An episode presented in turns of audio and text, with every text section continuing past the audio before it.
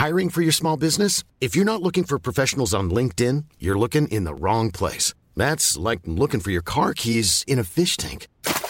LinkedIn helps you hire professionals you can't find anywhere else, even those who aren't actively searching for a new job but might be open to the perfect role. In a given month, over 70% of LinkedIn users don't even visit other leading job sites. So start looking in the right place. With LinkedIn, you can hire professionals like a professional. Post your free job on linkedin.com slash people today.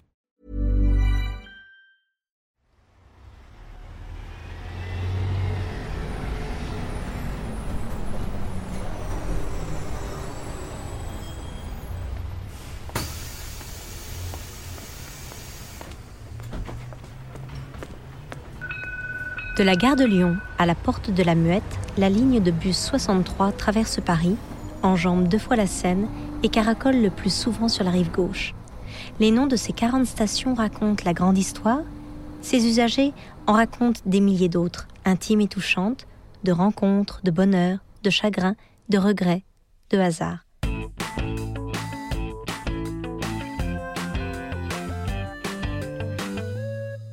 Solferino Bellechasse. Le jeudi, Marcella quitte l'hôtel particulier de l'avenue Georges Mandel à 14h précises. Elle referme méticuleusement la porte de service derrière elle, traverse dans les clous et patiente à l'arrêt du 63. Marcella aime bien le bus. Chaque trajet lui procure une secrète sensation de liberté. Confortablement installée vers le milieu de la voiture, si possible près de la vitre, elle s'apprête à profiter du voyage. Les cachots, les arrêts, le balai des passagers jusqu'à la discrète odeur du gasoil, tout contribue au charme de son après-midi de congé. En chemin, elle reconnaît certaines façades, devenues familières, et contemple, fascinée, les perspectives qui se déforment lorsque le bus roule. Mais, plus que tout, elle aime observer les passants.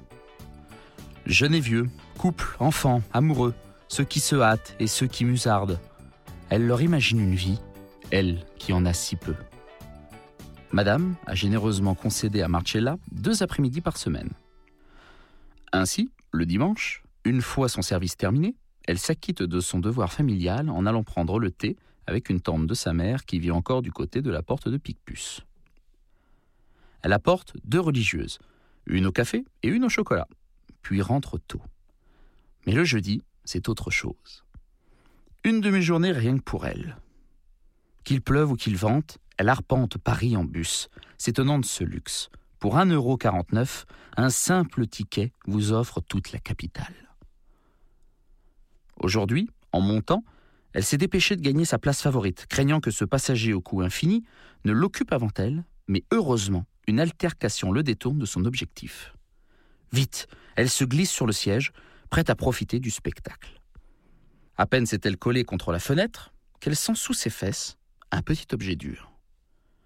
Discrètement, elle se tortille, passe deux doigts et pêche un carnet relié d'un cuir noir légèrement usé. Il a dû tomber de la poche d'un voyageur, se dit Marcella. Elle le tourne et le retourne avec un sentiment mêlé. Elle craint de se montrer indiscrète, mais la curiosité la taraude.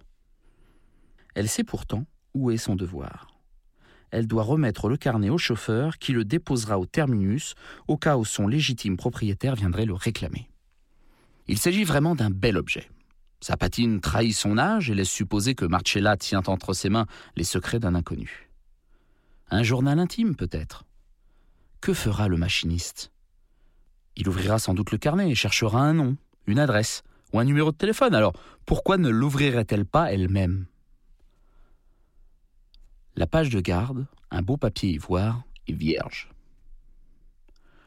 Sur la suivante, une phrase. Soyez hanté par les choses que vous n'avez jamais voulu dire. Rien d'autre. Marcella est troublée. Il lui semble que l'inconnu vient de s'adresser à elle. Pas très claire d'ailleurs cette phrase. Elle la tourne dans sa tête tandis que défile sous ses yeux le paysage de Paris, auquel, pour une fois, elle ne prête pas attention. Deux arrêts passent avant qu'elle revienne au carnet.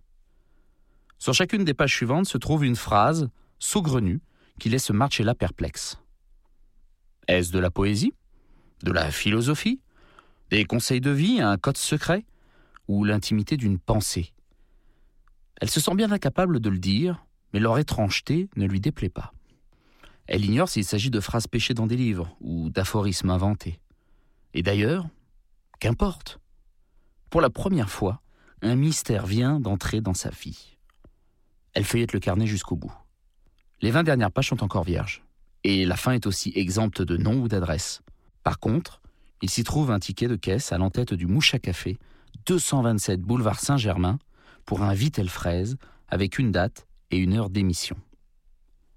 Il y a trois jours. C'est donc récent. Et tout prêt. Marcella ne fréquente jamais les cafés.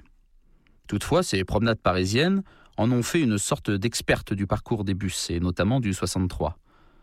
Le 227 doit se trouver à la hauteur de Solferino-Bellechasse, se dit-elle, alors que l'on vient de dépasser le pont des Invalides.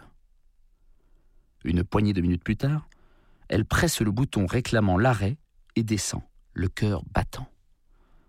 Elle a conservé le carnet. Le Mucha Café n'est pas très loin. En cette saison, quelques fonctionnaires travaillant dans le quartier achèvent de déjeuner et traînent en terrasse devant un expresso une cigarette au bord des lèvres. Marcella aperçoit une table libre à l'intérieur. Elle lance au garçon un sourcil interrogateur. Il acquiesce. Elle s'y faufile. Un, un Vitel fraise, commande-t-elle lorsqu'il s'approche. Elle n'aime pas les sirops, en particulier le goût de la fraise synthétique, et la fadeur des eaux plates la rebute. Mais elle se dit que, peut-être, si le voyageur inconnu est un habitué de la maison, il la remarquera. Aussi, lorsque le garçon lui apporte son grand verre, où flotte un glaçon et une feuille de menthe, elle ne peut s'empêcher de guetter les réactions aux tables voisines. Elle n'y rencontre que de l'indifférence. Pendant près d'une heure, alors que le glaçon a fondu depuis belle lurette, elle observe le manège des clients qui arrivent, repartent, avalent un café au comptoir et échangent un mot avec le patron. Personne ne remarque le Vitel fraise qui a tiédi, ni Marcella, qui a pourtant posé le carnet en évidence sur la table. Déçue, elle se décide enfin à partir. Au moment de payer, alors que le garçon s'étonne qu'elle n'ait pas touché à sa consommation, elle lui répond spontanément par une des phrases qu'elle a cueillies dans le carnet Choisissez un étranger et faites comme si vous ne l'aviez jamais rencontré. Le garçon la dévisage avant d'esquisser un sourire poli.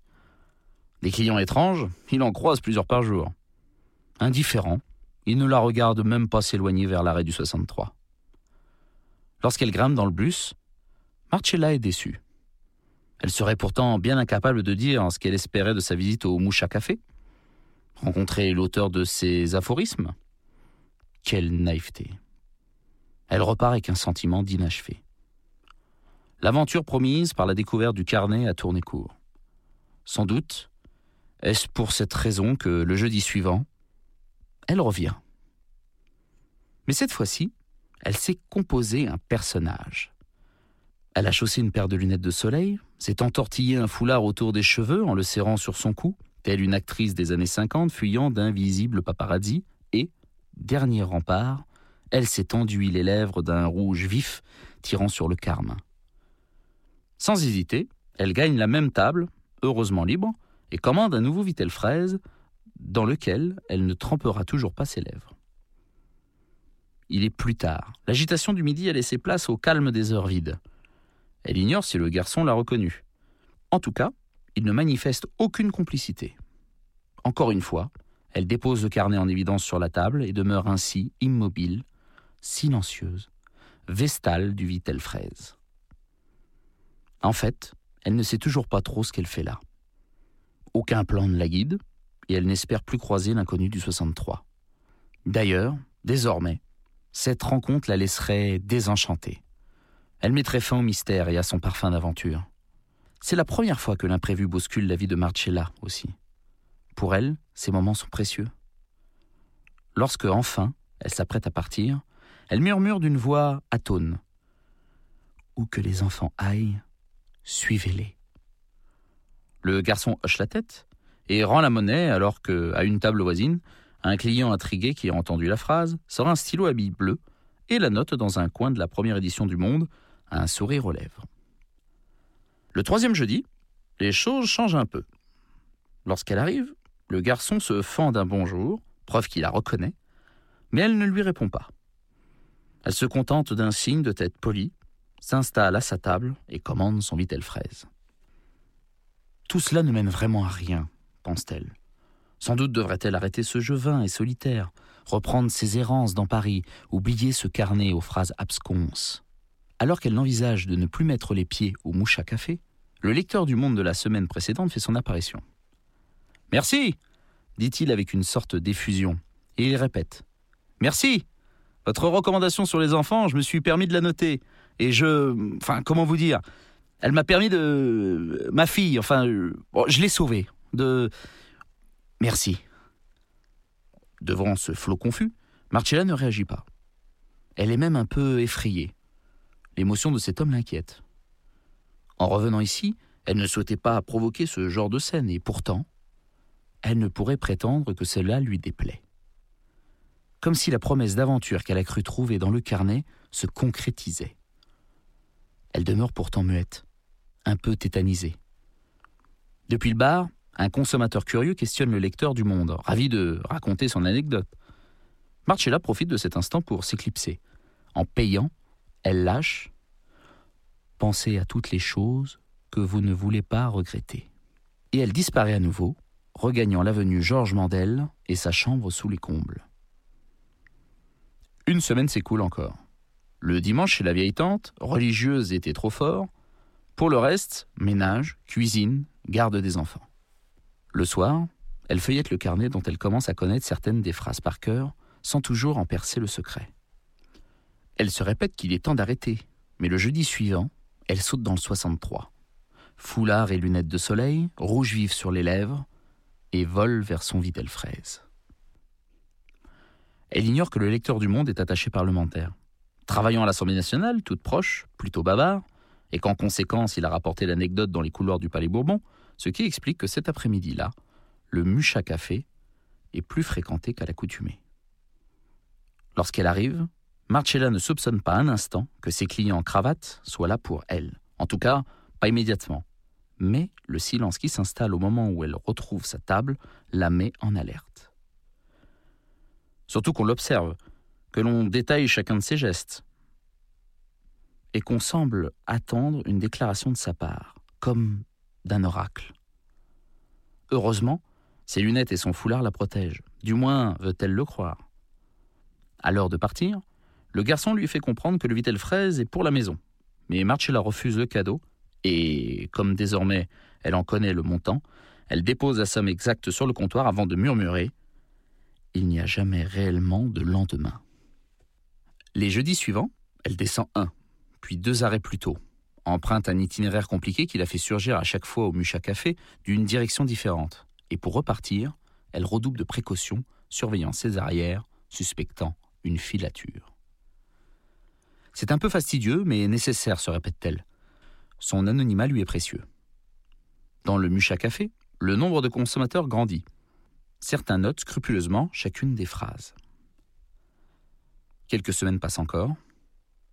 Un mardi soir, alors qu'elle sert un gratin dauphinois mitonné dans l'après-midi, Marcella surprend une conversation entre ses patrons. Madame évoque une étrange anecdote qu'une journaliste de France Inter a rapportée dans son billet humoristique du matin, cette histoire de la pitié vit-elle fraise, comme on commence à l'appeler, une inconnue qui dispense ses oracles dans un bistrot. Vraiment? répond monsieur, qui ne semble pas le moins du monde intéressé par cette histoire.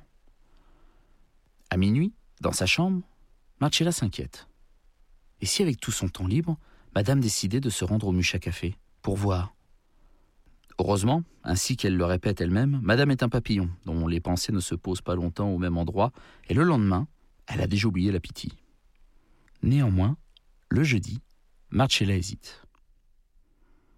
Avec cette médiatisation inattendue, peut-elle encore jouer son rôle au Mucha Café? Elle décide que oui, et cette fois, elle change de stratégie. Elle cache foulard et lunettes au fond de son sac, s'ébouriffe les cheveux et attrape le bus sans maquillage. Elle a bien fait. Lorsqu'elle arrive, il y a foule, et bien que le patron ait sorti trois fois plus de chaises sur le trottoir, le café refuse du monde. Toutes les tables sont occupées, à l'exception de celle de la pitié, puisqu'il est convenu désormais de la nommer ainsi. Sans doute est-ce l'effet de la chronique de France Inter relayée par les réseaux sociaux et reprise en podcast? L'ambiance est particulière. Les conversations se font à voix retenue, presque cérémonielles. Et puis, comme l'heure tourne, on s'inquiète.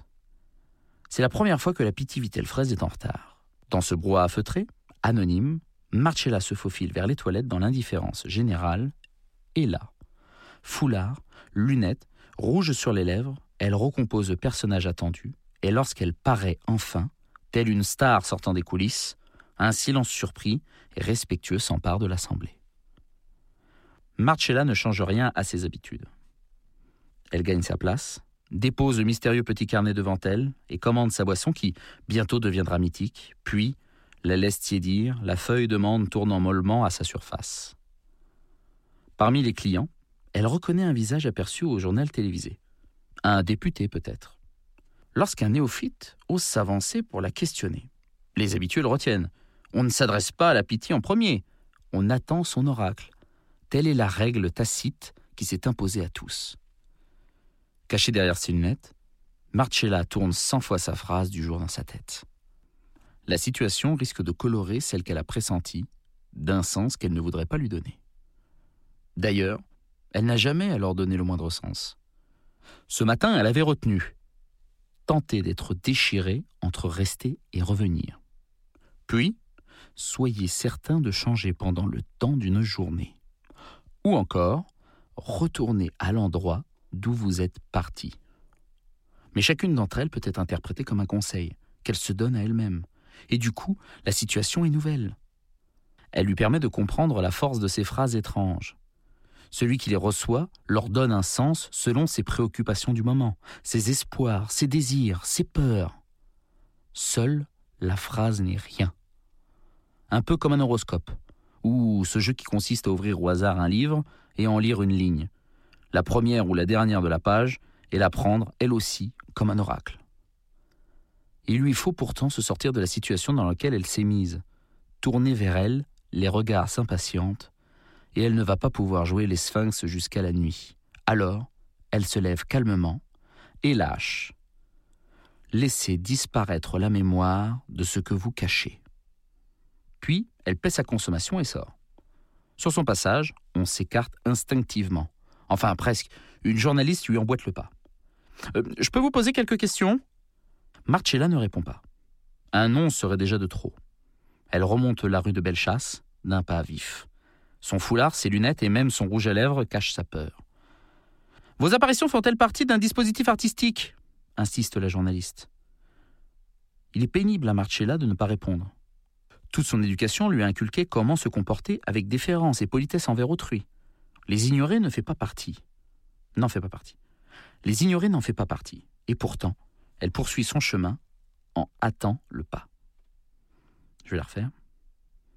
Les ignorer n'en fait pas partie. Et pourtant, elle poursuit son chemin en hâtant le pas. On parle déjà de vous comme euh, la pitié Vitelle Fraise. Ne trouvez-vous pas cette appellation un brin ridicule? Évidemment. Marcella a bien perçu l'ironie dans ce pseudonyme sorti de l'imagination caustique d'une chroniqueuse. Mais qu'importe. Elle ne prétend pas en assumer la paternité. Elle tourne rue de Varennes, puis rue du Bac, un peu au hasard. La journaliste a compris. Elle ne lui pose plus de questions, mais elle persiste à l'escorter, avançant à ses côtés, puis légèrement en arrière. Marcella ne ralentit pas son allure et atteint bientôt le grand magasin du Bon Marché, où elle s'engouffre. Aussitôt, elle s'élance dans un escalator, sans savoir où celui-ci va la conduire, mais qu'importe. Elle se retourne. En bas, la journaliste hésite. À l'étage, Marcella cherche une cabine d'essayage. En repère trois, s'y précipite. Derrière le rideau, foulard et lunettes disparaissent dans son sac. Le rouge quitte ses lèvres pour s'étaler sur son mouchoir. Ses vêtements? Tant pis. Ils sont suffisamment incolores pour se fondre dans le décor.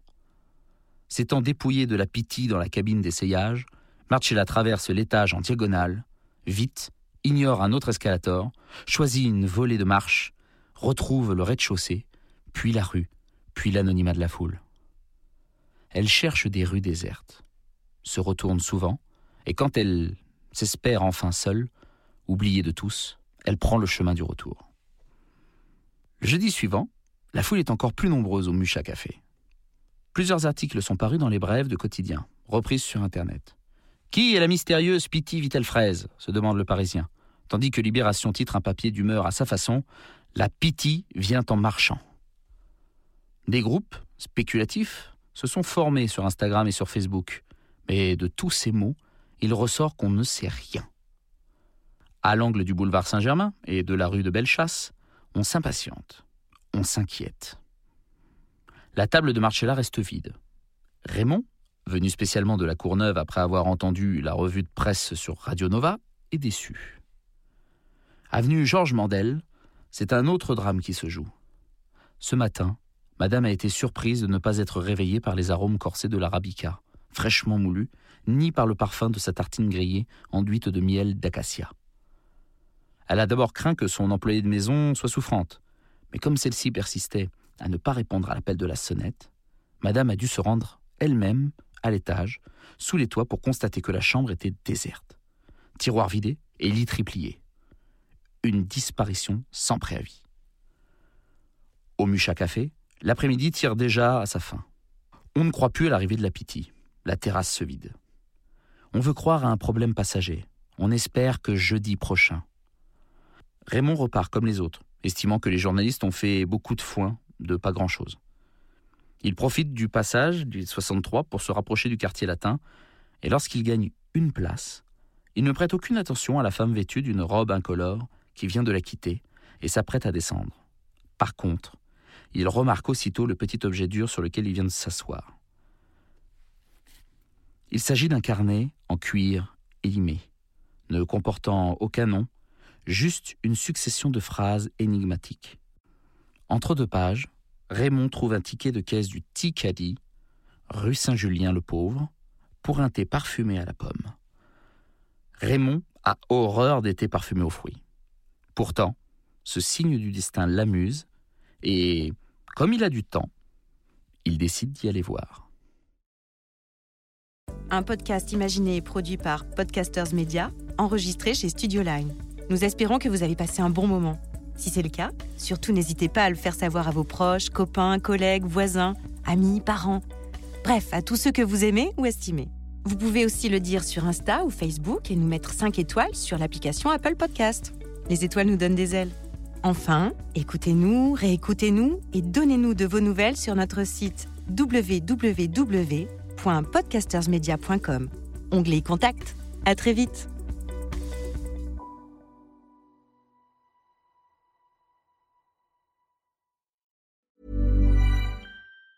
Even on a budget, quality is non-negotiable. That's why Quince is the place to score high-end essentials at 50 to 80% less than similar brands. Get your hands on buttery soft cashmere sweaters from just 60 bucks, Italian leather jackets, and so much more. And the best part about Quince, they exclusively partner with factories committed to safe, ethical, and responsible manufacturing. Elevate your style without the elevated price tag with Quince. Go to quince.com slash upgrade for free shipping and 365-day returns.